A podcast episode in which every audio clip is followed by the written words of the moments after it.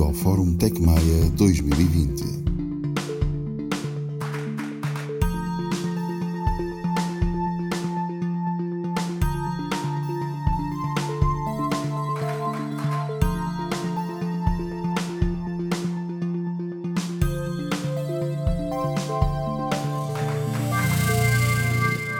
Bom dia, obrigado por se juntar a nós.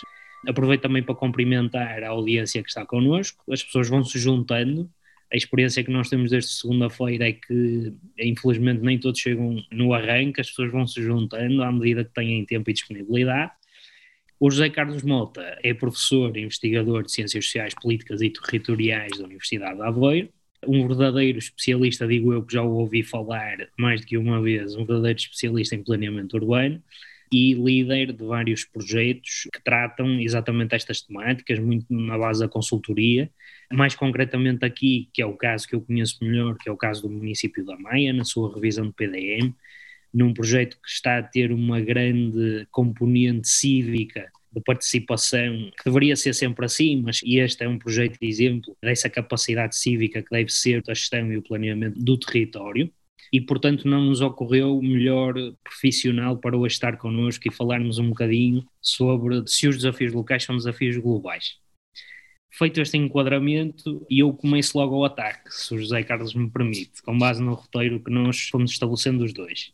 E isto para questionar, já fiz esta pergunta ontem, mas que se impõe, que é realmente nós vamos ficar com a memória deste ano como um ano terrível, nomeadamente para várias gerações, que o viveram, que o experienciaram ao máximo. E a questão que coloco é como é que um estudioso do território vê esta problemática em termos de liberdade, de movimento das pessoas no seu território. Isto, não querendo alongar, mas parece-me importante fazer, tendo como base também um artigo que o próprio José Carlos Mota escreveu, ainda nos inícios desta crise, e que eu tive a oportunidade de ler e que recomendo, que é a sua previsão de que nós se calhar não vamos aprender muito com isto que estamos a viver.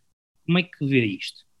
Antes de mais, eu gostaria muito de agradecer ao Manuel e à Tec Maia o convite para estar aqui e dizer que é uma grande honra. Eu passei nestes últimos dois anos, temos vindo a trabalhar com o município da Maia, com a comunidade da Maia, e a Maia passou a ser para nós uma referência, uma referência do ponto de vista da capacidade de se organizar e pensar coletivamente o futuro e não há muitos municípios, o meu, as palavras que o Manuel há bocadinho disse, de algum ceticismo relativamente ao futuro, é porque não há muitos municípios com a coragem que o município da Maia teve para enfrentar e colocar um documento da política pública muito importante à discussão dos cidadãos. Portanto, este era o primeiro ponto de agradecimento. A segunda nota relativamente como é que respondemos a esta que estamos a viver. Eu acho que gostaria de situar um bocadinho e de recuar um bocadinho no tempo para dizer que esta crise que estamos a viver, da pandemia, na verdade, é uma sobreposição, é uma crise que se soma a outras crises. Nós, se olharmos aqui para a Maia, percebemos que há este território metropolitano, quando falamos em cidades, não é? há aqui um fenómeno significativo de, não chamaria de crise, mas de alguma dificuldade, que é um crescimento urbano muito rápido. Não é? Maia, na verdade, é um dos municípios que mais cresceu nas últimas décadas, isto tem coisas positivas, não é? Porque traz residentes, novos residentes, porque tem impactos também na economia local, mas também tem problemas eh, e dificuldades, nomeadamente do ponto de vista daquilo que são as questões ambientais, o excesso de utilização dos modos de transporte individual. E isto não é um problema exclusivo desta região norte, é um problema nacional e é um problema preocupante porque está relacionado ou conduz a uma crise ambiental, uma crise climática é um fenómeno global e que a questão da mobilidade é uma dimensão muito importante. Convém lembrar que Portugal tem mais de 60% a 70% das locações cotidianas feitas em automóvel. E a Maia situa-se dentro deste padrão. E isto tem vindo a ocorrer com dois efeitos. Um é o efeito de as pessoas deixam de ter uma atividade física ativa no cotidiano, portanto, passam a ter comportamentos mais sedentários, passam a ter mais problemas de saúde, problemas nomeadamente cardiovasculares e debilitam-os muito mais para responder às crises que estamos a viver, por um lado, e debilitam o sistema de saúde que tem que dar suporte a esse problema. Portanto, esta era a primeira crise que me parece muito grave, que é uma crise, por um lado, da noção de cidade, do crescimento urbano da cidade e do padrão de mobilidade que está associado, que tem reflexos ambientais. A segunda crise que eu queria também chamar a atenção, que é a crise das desigualdades. É? Nós vivemos num mundo de profundas desigualdades. Para terem uma ideia, julgo que conhecem estes dados. Há cerca de 2 mil pessoas no mundo, 2 mil, que têm tanta riqueza como 5 bilhões de pessoas, tanto como quase dois terços do mundo. O que significa que há uma concentração de riqueza que, obviamente, é muito preocupante, por um lado, porque ela gera estas pessoas com níveis de pobreza muito baixos, mas, sobretudo, o facto desta distribuição de riqueza muitas vezes ser feita em torno de processos de acumulação que são uh, penalizantes e são criticáveis. Desta crise, Manuel, nós, nestes momentos de pandemia, o relatório da American for Tax Fairness conclui que os bilionários americanos aumentaram em 15% a sua riqueza. E, portanto, o que significa que estas desigualdades ainda se agravaram mais, mesmo durante a pandemia. E, portanto, isto só para dizer que estes são dois sinais. Há, há outros sinais preocupantes. Há um terceiro sinal, que é esta crise de um certo sentido coletivo que estamos a viver. A democracia que estamos a viver está sob forte ataque. E ela acontece por duas razões. Acontece porque as pessoas estão verdadeiramente insatisfeitas, não é? Aliás, um estudo da Universidade de Cambridge diz que nunca estivemos tão insatisfeitos com a democracia como hoje. Cerca de 60% das pessoas inquiridas refletem uma insatisfação com a democracia que têm. Portanto, isto é um problema. Significa que as pessoas não estão satisfeitas com a forma como são geridos a sua vida e a sua vida coletiva. E, obviamente, isto dá flanco para que outras visões do mundo, com as quais eu não me identifico, populistas e que prometem muitas vezes coisas que sabem que não são possíveis, isto cria uma crise, um certo sentido coletivo. Portanto, Manuel, isto sabe dizer que quando fala, Manuel introduz o tema da Covid e da crise pandémica que estamos a viver, ela obviamente nos assusta mas assusta no contexto das outras crises que eu referi. Portanto, há uma espécie de sobreposição de crises perante aquela que estamos a viver. E obviamente que eu diria que há sempre duas visões sobre o futuro. Uma delas, eu diria que é uma visão pessimista, não é? que diz que não vamos aprender nada com o que aconteceu, esta crise pandémica, aliás, até que Maia e os empresários certamente sofrem na pele muito daquilo que é a perda de receitas, a dificuldade, nomeadamente dos comerciantes e a restauração, de poder subsistir neste contexto. Portanto, há aqui uma crise muito grave. Mas eu queria chamar a atenção para o outro lado, que é o lado do que é que nós aprendemos com a crise. O que é que durante estes meses nós tivemos a fazer que de alguma forma possa abrir uma janela de, esperança relativamente ao futuro. Nós precisamos muito de esperança. Não é?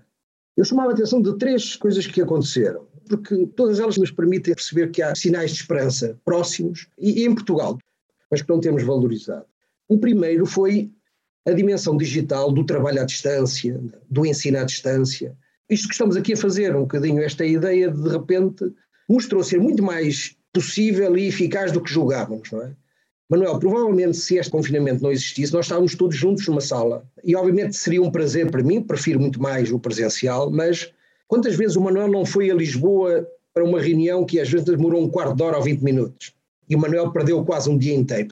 Esta pandemia mostrou que a dimensão digital do trabalho à distância, não sendo alternativa, é um bom complemento para muita da nossa atividade profissional, em alguns casos até atividade académica, obviamente respondendo e alterando aquilo que são as condições de infraestrutura, de internet, que não são positivas e que muita gente não tem acesso. A segunda coisa positiva foi a emergência de uma certa economia de proximidade.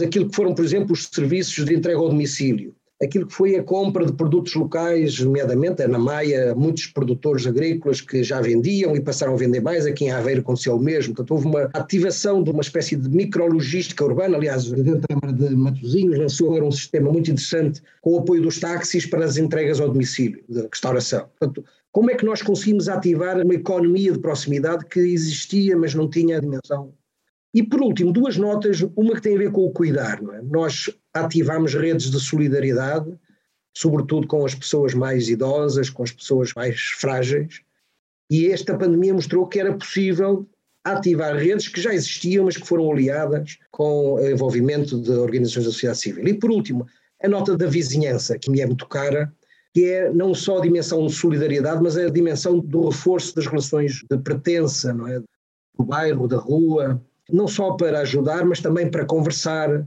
em alguns casos uma lógica também da dimensão lúdica. O enquadramento foi um bocadinho longo, mas respondendo à sua pergunta, porventura, houve muitas coisas que mudaram à escala micro. mas que eventualmente têm um enorme potencial para pensarmos as cidades do futuro, é? para pensar a forma como nos organizamos coletivamente, como a administração pública responde, como a sociedade civil se organiza e, eventualmente, poderá haver, desde que nós tenhamos essa capacidade de aprender algo com esta crise e de modificar e de termos cidades diferentes. Mas, Manuel, a resposta é: isto só ocorre se nos organizarmos, se aprendermos com isto de certa forma já foi respondendo de forma mais abrangente, mas eu recordo-me, ficou-me na memória de várias coisas que fui lendo nos últimos meses, nomeadamente em termos de impactos globais da pandemia, e nunca mais me vou esquecer de um artigo que li sobre um país asiático em que havia já uma clara tendência de as pessoas assumirem que não querem mais habitações sem varandas isto é um exemplo do que nós podemos aprender e das necessidades que nós aprendemos com este confinamento. Mas mais precisamente ao nível do território, em termos locais, o que é que poderia ser feito logo de imediato para responder a este tipo de crises? Manuel, a questão das varandas foi um dado, mas se reparar, eu não sei se aconteceu isso na Maia, o Manuel vive na Maia? Sim, centro da Maia mesmo. O confinamento colocou-nos numa situação que nós não estávamos habituados, não é? Que é a ideia do estar preso em casa. Não? É? E o estar preso em casa, obviamente, que nos obrigou a pensar a importância do espaço público, do espaço livre, do espaço ao ar livre. É? A varanda é aquela que, do ponto de vista privado, podemos beneficiar, mas o que aconteceu em muitos casos foi a importância do redescobrir do espaço público, porque o que aconteceu foi um bocadinho a ideia, por exemplo, da importância do espaço público para o comércio. A abertura de esplanadas, a criação muitas vezes de espaços para acolher atividades comerciais, da restauração, próprias ruas fechadas ao trânsito, os jardins e as praças começaram a acolher algumas, eu vou aqui partilhar só para vocês verem aqui algumas, algumas dessas imagens. Portanto, no fundo, esta ideia da esplanada, não é? E em alguns casos através de questões como o parklet, não é? O parklet, na verdade, é uma esplanada construída em cima do estacionamento, com uma enorme vantagem porque não reduz o espaço da circulação pedonal, mas permite criar este complemento de atividade. Mas, noutros casos, a própria rua se fechou ao trânsito. Portanto, a importância do espaço público, como Manuel dizia, era fundamental para o comércio, porque o comércio, como tinha restrições daquilo que era o número de pessoas que podiam estar dentro do espaço físico, por outro lado, havia receio das pessoas de estarem fechadas e, portanto, esta alternativa, julgo que esta é em Nova Iorque, ou Nova Iorque em Londres, aconteceu. Mas não só, e curiosamente, reparem, até as próprias atividades escolares, este é o nosso amigo Fauci que recomendou que as aulas fossem dadas ao ar livre. E isso aconteceu em várias cidades holandesas, esta universidade, as aulas ao ar livre foram uma alternativa ao digital. Mas isto, na verdade, não, surgiu só no confinamento. Esta ideia da necessidade de aproveitarmos o espaço público, de resgatarmos, ela tem vindo, eu diria que ela se acelerou nesta crise, mas ela já vinha de algum tempo atrás. Este é um projeto da Universidade da cidade de Viena e onde a Mayor de Viena entendeu que por causa da questão do aquecimento global e do aquecimento urbano em Viena, era importante ensaiar o encerramento de algumas ruas ao trânsito. E o que ela fez foi ensaiou o encerramento temporário, não é? E depois avaliou qual era o impacto do encerramento durante uma semana. Ela começou por uma semana, um mês e depois alargou três meses. E a redução foi significativa. Estamos a falar de 1 a 5 graus de redução de temperatura.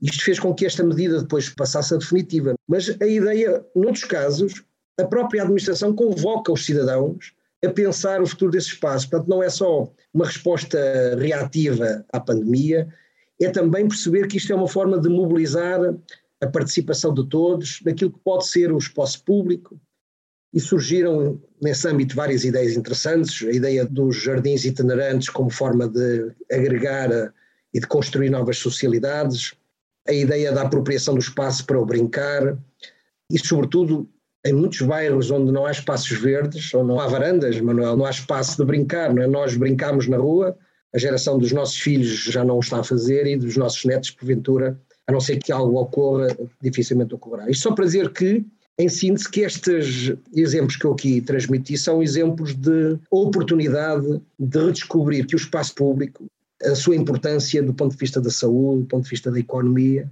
mas obviamente que este espaço público que nós resgatámos no período do confinamento, há o risco de, passando a pandemia ou passando o medo, voltarmos exatamente atrás. E aí a pergunta é: será que temos capazes de perceber a importância do espaço público e de fazer algumas mudanças estruturais, porque as mudanças conjunturais são pontuais, são efêmeras. Não?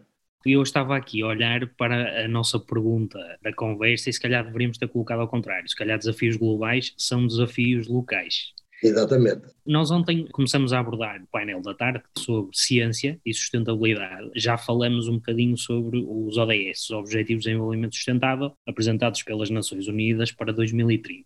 A questão que lhe coloco é, em termos de políticas de território, como é que nós estamos a contribuir para eles? Nomeadamente naquilo que são as políticas micro, as políticas dos municípios, como é que passamos da escala global dos grandes princípios à realidade? É? Como é que aterramos no território? Porque a questão dos ODS são muito importantes, são objetivos, é? têm uma natureza imaterial, são desígnios. A grande dificuldade é como é que os materializamos no dia a dia, no cotidiano. Como é que vamos aí a Moreira da Maia, ou ao Castelo, ou a Folgosa, ou a Milheiros? Como é que depois aquela ideia muito bonita que é no discurso político se materializa? E obviamente que a resposta é nós temos que consciencializar a necessidade de mudança. Porque se nós não percebermos porque é que temos que mudar, não chega vontade política, não chega voluntarismo académico ou técnico para mudar, porque as pessoas não compreendem. Não é? E as pessoas não compreendendo não vão aderir, vão rejeitar, ou não vão votar no autarca que o pretende. E por isso, aquilo que está a ocorrer no mundo e aquilo que é a minha leitura do mundo é que alguns autarcas no mundo perceberam que este é o momento de agir que este é o momento de acelerar essa mudança. E isto é aquilo que está a acontecer em Paris. Esta é uma reportagem que surge no Expresso esta semana e que, de alguma forma, conta o desígnio estratégico que a Mera Anne Hidalgo de Paris levou às eleições agora recentes em Paris, com as quais ganhou a autarquia, e suportado neste conceito do Carlos Moreno, e que me parece muito útil. Ele não é um conceito novo, esta ideia de uma cidade de proximidade, mas ele tem algum mérito, e o mérito é conseguir materializar. Portanto, a questão de como é que nós conseguimos transformar uma cidade como Paris, não é? que é uma cidade de mais de 10 milhões de habitantes, numa cidade de bairros onde a redução da deslocação para o trabalho se pode produzir, obviamente respondendo aos problemas ambientais que temos, e como é que nós conseguimos transformar estas relações de deslocação mais curtas, perdemos menos tempo nas locações, e eventualmente o Manuel tem esta cidade dos 15 minutos, não é? Eu também tenho em Aveiro, eu demoro 15 minutos a chegar à universidade, mas fazê-lo sem ser em automóvel, utilizando modos não motorizados. Portanto, para quê? Para podermos reduzir aquilo que é a nossa pegada ecológica, aquilo que é o nosso impacto da deslocação, para permitir, por outro lado, libertar o espaço público para as atividades que nós gostamos, do cotidiano, do lazer, do, do encontro, do convívio, mas ele introduz duas dimensões muito, muito interessantes nesta ideia de uma cidade de 15 minutos, que é uma ideia de valorizarmos os espaços, os equipamentos que temos nos nossos bairros, nas nossas cidades, para além daquilo que são a utilização cotidiana. Repara, quanto tempo os nossos equipamentos têm uso? Por exemplo, a minha universidade. A minha universidade não tem atividade à noite não tem, ou tem uma atividade muito reduzida de noite e ao fim de semana está fechado, ninguém o habita. As nossas escolas, os nossos equipamentos, como a Tecmaia, porventura tem uma utilização mais intensa, mas como é que nós podemos utilizar este espaço livre, espaço útil dos nossos equipamentos que formam as cidades para poderem ter uma utilização coletiva, uma utilização social, uma utilização cultural, uma utilização económica também.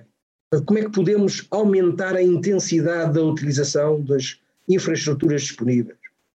E por último, como é que esta relação de maior intensidade se traduz também num reforço das relações de vizinhança? É? Como é que nós passamos a ter relações de maior proximidade?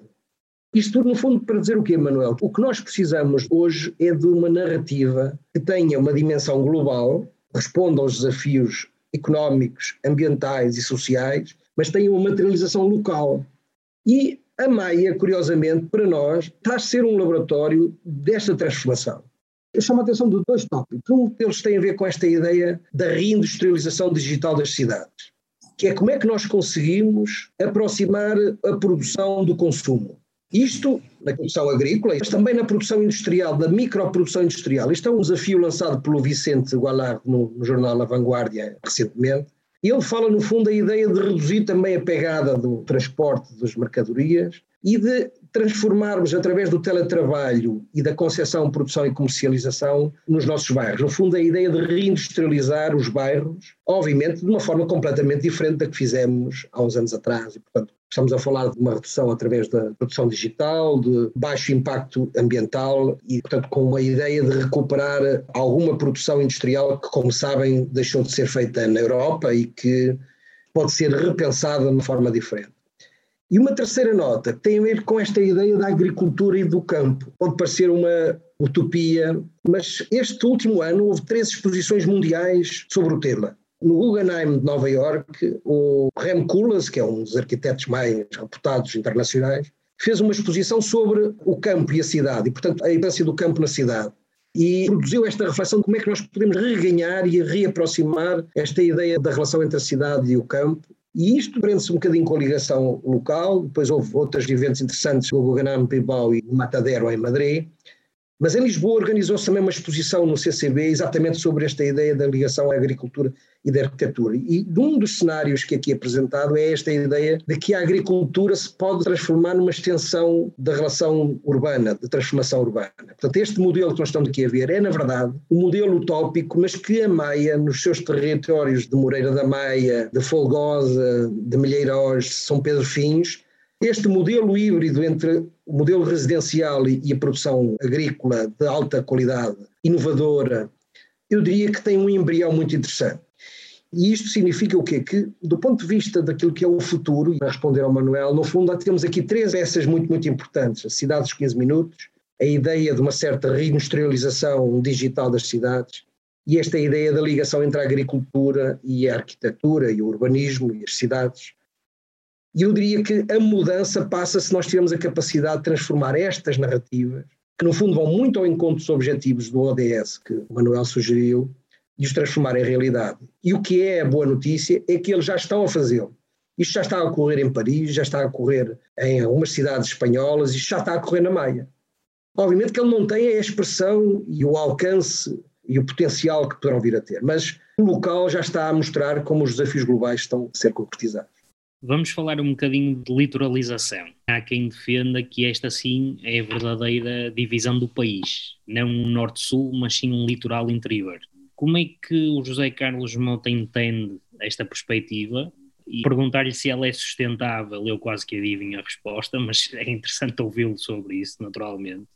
E como é que tem visto políticas públicas também que promovem, de certa forma, os territórios de baixa densidade e se estas são suficientes e se estamos perante desafios maiores ao nível demográfico, porque também é uma questão demográfica e económica. O professor Eduardo Anselmo Castro, que é meu colega aqui na Universidade de Aveiro, fez um estudo sobre a evolução de projeções demográficas e os dados são assustadores. É? Há um risco iminente de que no interior do país a quebra populacional nas próximas três décadas seja na ordem dos 30, 40, 50%.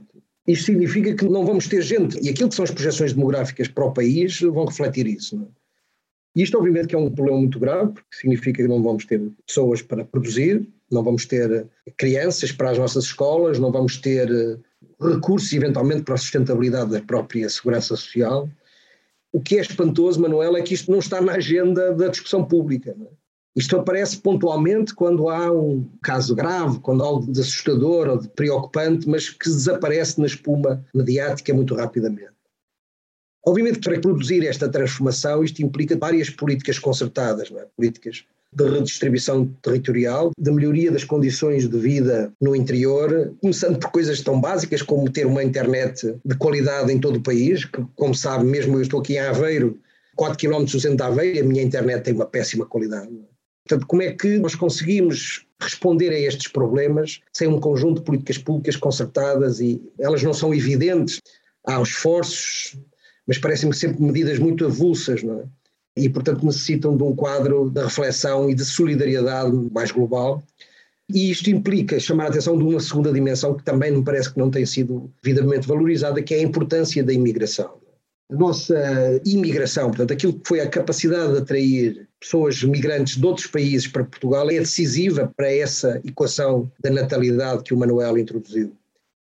Mas o que é preocupante é a incapacidade de aproveitarmos as suas competências. Aliás, este fim de semana o público, o Expresso, publicava uma reportagem sobre médicos que vêm de países migrantes, de países estrangeiros e que vêm para cá fazer profissões absolutamente desqualificadas. E, portanto, isto implica ter a capacidade de olhar para a integração destes migrantes, para lhes conferir a dignidade do seu potencial e das suas capacidades e, de alguma forma, perceber como é que nós podemos desenvolver uma estratégia, uma narrativa para o país que os acolhe. Obviamente, estamos a discutir a crise da pandemia e o governo tem um plano de emergência, mas repare como este plano de emergência também não foi uma oportunidade para discutirmos estes assuntos que o Manuel colocou em cima da mesa. O meu elogio ao esforço da Maia, ao exemplo da Maia, é não sei se os presentes têm noção, nós estivemos a desenvolver um exercício de reflexão que mobilizou mais de 1.500 pessoas. Foram realizadas mais de 50 reuniões ao longo dos últimos dois anos. Reuniões em que fomos auscultar o cidadão comum, mas não o cidadão, Manuel, não foi o cidadão do empresário, o académico, não, fomos entrevistar as donas de casa, os agricultores, os eh, serralheiros, os empresários, os jovens. E esta comunidade, uma comunidade que produziu um retrato de realidade e um conjunto de propostas de enorme qualidade. Portanto, nós vivemos num país muito elitista que julga que só um conjunto de pessoas mais ou menos iluminadas é que tem a capacidade de pensar o país. E aquilo que foi a nossa experiência na Maia e aquilo que foi a nossa experiência noutros territórios é que quando se criam condições, os agentes económicos, os agentes sociais, culturais, o cidadão comum, quando reflete coletivamente, gera boas ideias e gera também vontade de as concretizar. Às vezes de uma forma experimental, testando.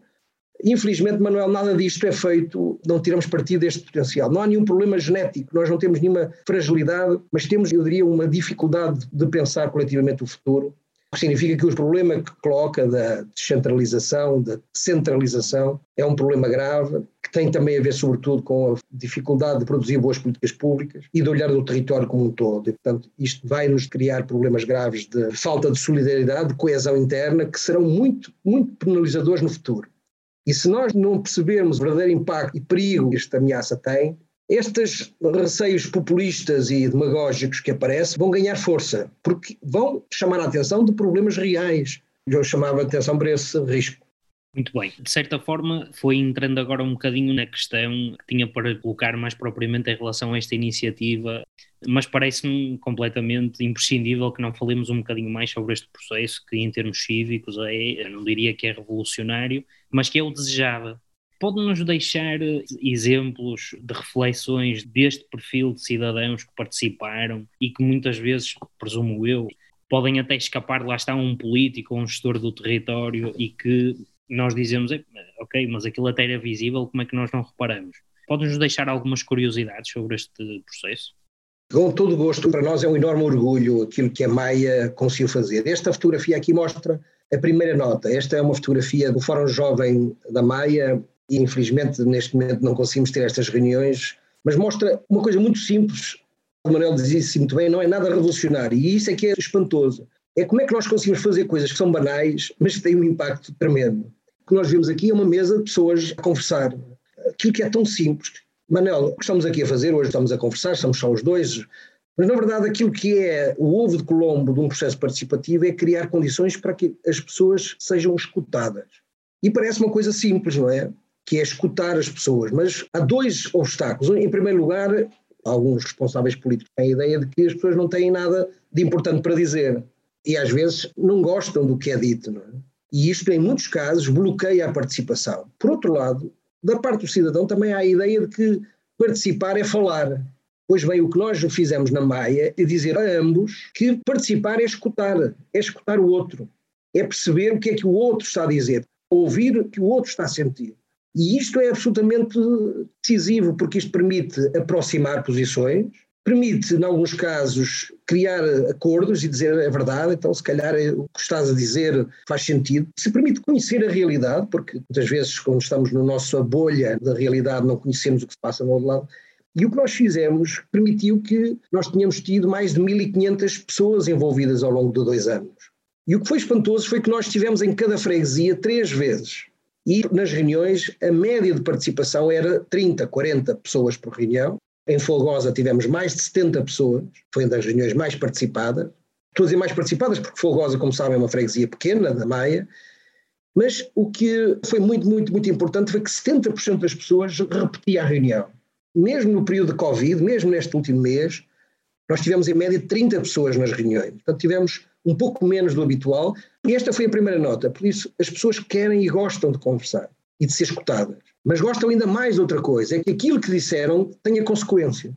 Porque se forem escutadas para que tudo fique na mesma, não vale a pena participar. E a razão pelas quais as pessoas estiveram nesta última reunião foi para nós prestarmos contas, prestar contas do que fizemos. E aquelas mil ideias, mil sugestões que recebemos, na verdade se transformaram em 144 propostas, uma grande parte delas passou a integrar os diferentes instrumentos de política pública do município da Maia. E Manuel passou a ser integrada não porque foi proposto por cidadãos, mas passou a ser integrada porque eram úteis, eram relevantes, tinham mérito. E terceira nota daquilo que foi a aprendizagem, a importância da identidade. Não sei se o Manuel conheceu os mapas de memórias coletivas que fomos produzindo, que o Gil Moreira foi produzindo. Aqueles mapas tiveram um valor muito, muito interessante, porque foram mapas que contam histórias de cada um dos lugares e das freguesias. E essas histórias foram contadas por cidadãos. Nós fizemos um texto de elogio à comunidade da Maia e o texto dizia que as histórias de vida que aqueles mapas contam não são das pessoas ilustres, são das pessoas comuns, dos agricultores. Das pessoas que vivem o território, não é? E que fazem o território, exatamente. Mas muitas vezes estas parece que não ficam para a história. Aquilo que foram as leiteiras, as lavadeiras, estas não são as que às vezes a história recorda. E o que estes mapas de memória fizeram foi exatamente isto, foi dar-lhes o devido tributo, prestar-lhes o devido tributo pela história da Maia, porque a Maia é o que é hoje, por muitos desses trabalhadores das várias profissões, que muitas delas estão desaparecidas, mas que fizeram a história da Maia. E o que este processo conseguiu fazer foi construir uma espécie de cola coletiva que já existia, na verdade o processo não inventou, mas deu-lhe visibilidade. E isto tem um valor tremendo. Ontem tivemos uma reunião com 50 técnicos municipais. 50 técnicos de vários departamentos e divisões. O brio, a qualidade do envolvimento dos técnicos na construção do plano, na cooperação entre os diferentes tipos de práticas, na crescente importância que atribuem a ouvir os outros, os colegas e os cidadãos, foi uma reunião brilhante. E o Manuel pode dizer, mas isso não é habitual, não é comum, isso não é. Isso é que é o espantoso, é que isto não é o comum. Não é o comum este sentido de abertura, não é o comum este trabalho cooperativo, e, portanto, a, minha mensagem, no fundo, é que a Maia inspire outros municípios, estou certo que outros já o estão a fazer, nós estamos a trabalhar com outros municípios, com Gaia, com Valongo, com Lousada, com outros municípios que seguem este trilho, mas infelizmente não são a maioria. E o meu desejo é que a maioria se inspire no trabalho que esta comunidade está a fazer. José Carlos Mota, nós estamos a 14 minutos de terminar esta conversa e este fórum tem o claro oportunismo de usar uma expressão como os desafios da década, por motivos que se percebem. Aquilo que lhe peço é se consegue perspectivar, e nos últimos dois dias temos tido logo os convidados a dizer meteorologia não é muito ruim, o território também não é algo que se planeie, nem é algo que se mude a curto prazo, nem é algo que de um dia para o outro se resolvam questões que muitas vezes têm anos e anos de problema. Como é que vê o mundo em 2030 em relação a tudo o que falamos? É, na verdade, um enorme desafio pensar o mundo. Eu posso dizer o que é que eu gostaria que fosse, como é que o mundo estivesse daqui a 20, 30 anos. Primeiro desejo é que tenhamos aprendido com as lições. É? Há um livro muito interessante que eu recomendo, escrito por dois responsáveis pela assinatura do Acordo de Paris, chamado O Futuro que Escolhemos. E esse livro conta um bocadinho dois cenários possíveis. E um dos cenários é um cenário que diz que se nada fizermos, provavelmente daqui a 30 anos não estamos a viver todos desta forma. Uma parte importante do mundo perderá a capacidade de acolher vida humana, porque a crise climática, as temperaturas elevadas vão destruir a capacidade de produção agrícola, noutros casos vão destruir e vão colocar muita dificuldade na vivência do espaço público, porque o calor elevado passa a dificultar muito isso vai gerar problemas de saúde e, portanto, o mundo vai encolher. E, em alguns casos, vai passar a ser inabitável. Mas este é um cenário pessimista e significa que não olhamos para aquilo que o Acordo de Paris nos alerta, que é evitar que o crescimento não ultrapasse um grau e meio nos próximos 30 anos. Isso significa um esforço enormíssimo de redução das emissões de CO2, portanto, da descarbonização da mobilidade e da descarbonização de muitas das nossas atividades produtivas. O outro cenário é o que é que podemos Se muitos destes exemplos que eu aqui dei, na verdade, se materializarem em políticas públicas, deixarem de ser atividades pontuais e efêmeras, mas na verdade mudem estruturalmente as nossas vidas, se fizermos este esforço, eventualmente podemos ter um mundo diferente, saudável, um mundo em que os nossos filhos e os nossos netos poderão ter a qualidade de vida que desejamos. E esta é se calhar a provocação que eu vos deixo, é o que é que cada um de vós que está aqui a ouvir-me e que tirou uma parte da manhã para me ouvir está disposto a mudar aquilo que é o, o padrão de consumo, aquilo que é o padrão de deslocação, de mobilidade, para que estes problemas ligados com as alterações climáticas possam ser atacados. Nós não vamos ter futuro coletivo se não respondermos a este problema. E isto não pode depender de ações voluntaristas, tem que ter políticas públicas, isto implica coragem política dos nossos decisores, mas também apoio político da nossa parte apoio cívico, cidadão. E, obviamente, isso significa estarmos disponíveis para mudar aquilo que é o nosso cotidiano. E a pergunta que eu deixo, Manuel, é até onde é que cada um de nós está disponível para mudar a nossa vida? Sabendo que, se não mudarmos nada, a vida dos nossos, não é nossa, a nossa provavelmente não sofrerá, mas a dos nossos filhos e dos nossos netos vai ser muito, muito penalizada e, em alguns casos, poderá mesmo ser impossível.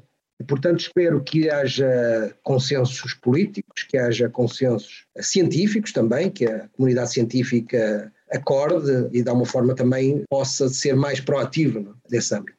Nós temos aqui em equipa, ainda agora estávamos a fazê-lo, antes de iniciarmos esta conversa, que é exatamente isso, o que é que cada um de nós está disposto a mudar, mas eu diria até mais influenciar que acho que já deveríamos estar nesse patamar e não propriamente na mudança. A mudança já devia ter acontecido, ainda que ela seja um processo em constante evolução, nomeadamente na questão da influência. Mas isso, se calhar, deixaremos para outra oportunidade.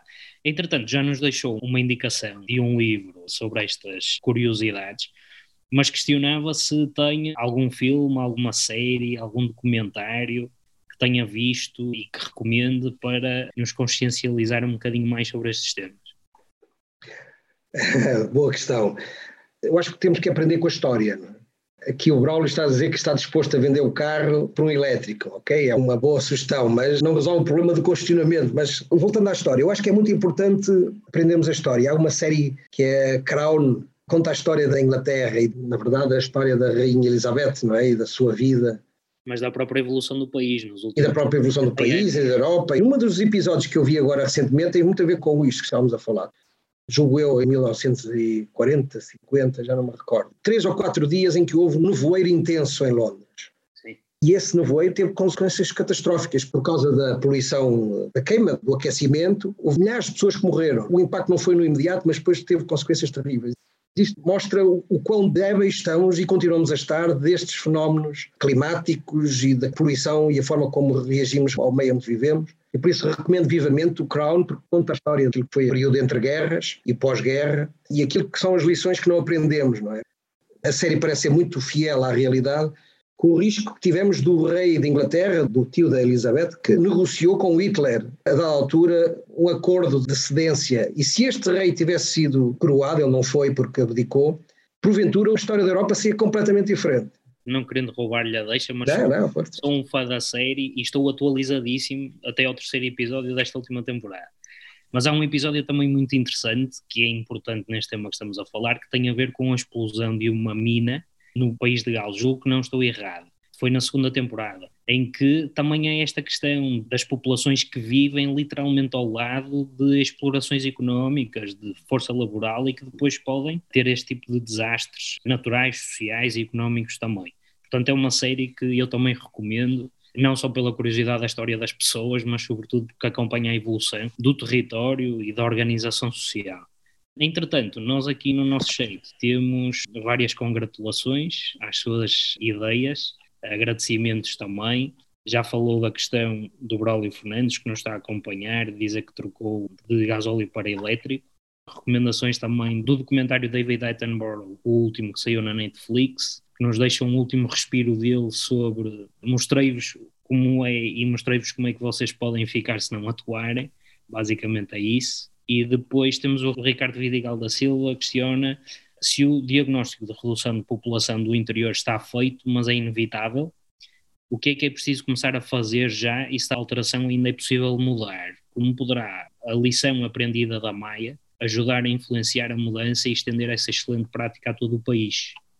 O problema do país é que muitas vezes temos diagnósticos muito bons, mas depois temos muita incapacidade de passar à prática aquilo que é as recomendações dos diagnósticos e dos estudos. No caso da demografia, o problema é que o Eduardo Anselmo diz que a demografia é como um porta-aviões. É? Desde que nós damos a instrução para mudar até que ela mude, é muito, muito lenta. E, portanto, o que significa que, no caso do interior, qual é a grande dificuldade? É que deixa de haver mulheres em idade fértil para ter filhos. A partir do momento em que não há mulheres para ter filhos, não nascem crianças. Não inventamos ainda outra forma, pelo menos uma forma fácil e rápida.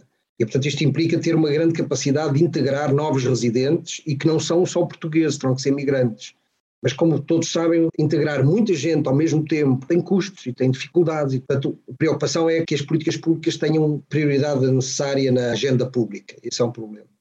Aquilo que eu desejava é que esta lição da Maia que seja aprofundada na própria. Não é? Muitas destas questões das lições, as lições é como na escola, nós aprendemos uma lição, mas depois temos que a praticar e, portanto, ela nunca se esgota, nunca se completa, não é? E eu acho que o meu maior desejo é que ela possa ser aprofundada. Também por vós, não é? Porque este fórum que aqui está, de pessoas preocupadas, se calhar é o fórum que eu espero que se articule, que se ligue entre si, que se articule com a Câmara, com os agentes do setor económico de outras áreas, nomeadamente um setor que eu acarinho particularmente, que é este setor do agropecuário. O trabalho que a Cooperativa Agrícola da Maia está a fazer é muito, muito interessante e o meu desejo é que a Maia se transforme num laboratório de novas práticas de construção de cidade, de construção de desenvolvimento económico e de construção destas relações de sociabilidade. E, portanto, aquilo que pode inspirar os outros é que a Maia continue a fazer o seu caminho. Porque uma coisa boa que nós fazemos em Portugal é que nós somos bons a copiar.